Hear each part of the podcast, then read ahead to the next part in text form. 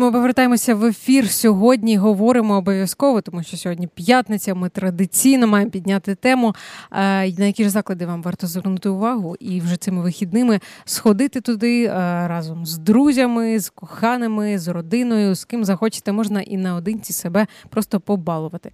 Е, Олена Постовойт, головний редактор Сіті Фрок, з нами зараз на зв'язку. Якраз для цього. Олена, добрий день. Привіт, Олю, доброго дня слухачам. Я тебе рада вітати. Я вже просто е, налаштована чути про все це смачненьке, про яке ти будеш розповідати. Я, як завжди, під кінець ефіру голодна. Для мене це і челендж, і цікаво. Словом, приступай. А до речі, зізнавайся, чи легко ти йдеш на гастрономічні експерименти? Е, і, е, З опаскою, скажу чесно, але але в биту своєму ще до того, як я була вегетаріанцем, я встигла спробувати. Е, улітку. От і це найбільший мій експеримент, чесно кажучи. Чудово, то сьогодні я тебе здивую. Е, Розкажу про заклади, які має бути у списку must visit будь-якого поважаючи себе гурмана. А саме про ресторан Каркас. Він знаходиться на вулиці Мала Житомирська, 20. Це, до речі, недалеко від Хрещатику. Ем, це той самий випадок, коли має значення, не має значення ані місце знаходження, ані інтер'єр. Бо найголовніше тут страви віртуозного шеф-кухаря Юрія Приємського. До речі, декілька слів про автора страв. Юрій це видатна фігура не тільки серед київських поціновувачів його творчості, а й далеко за межами України. Він є автором меню багатьох закладів.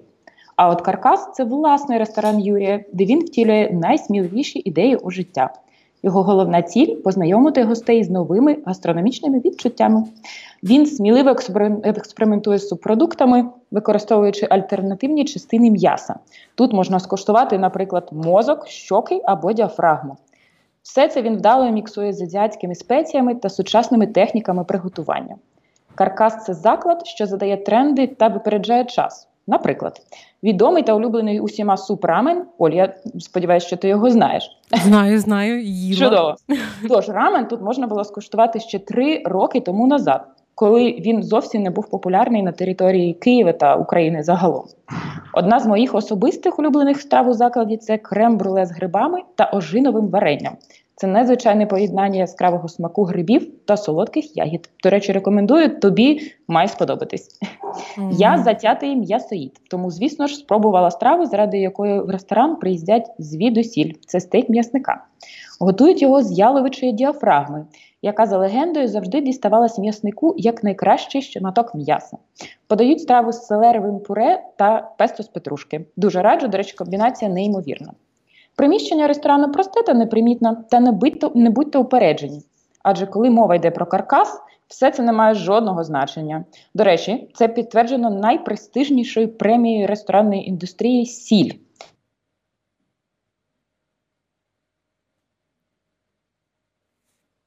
На цьому Олена е, е пропала з нашого зв'язку. Олено? Так, так, так. Я чую Ви що вас. тут ми закінчили так? на солі. А що після солі? Ага, да, да, тож, сіль отримав ресторан двічі як найкращий заклад авторської кухні. Сподіваюсь, що це вже точно всіх переконає.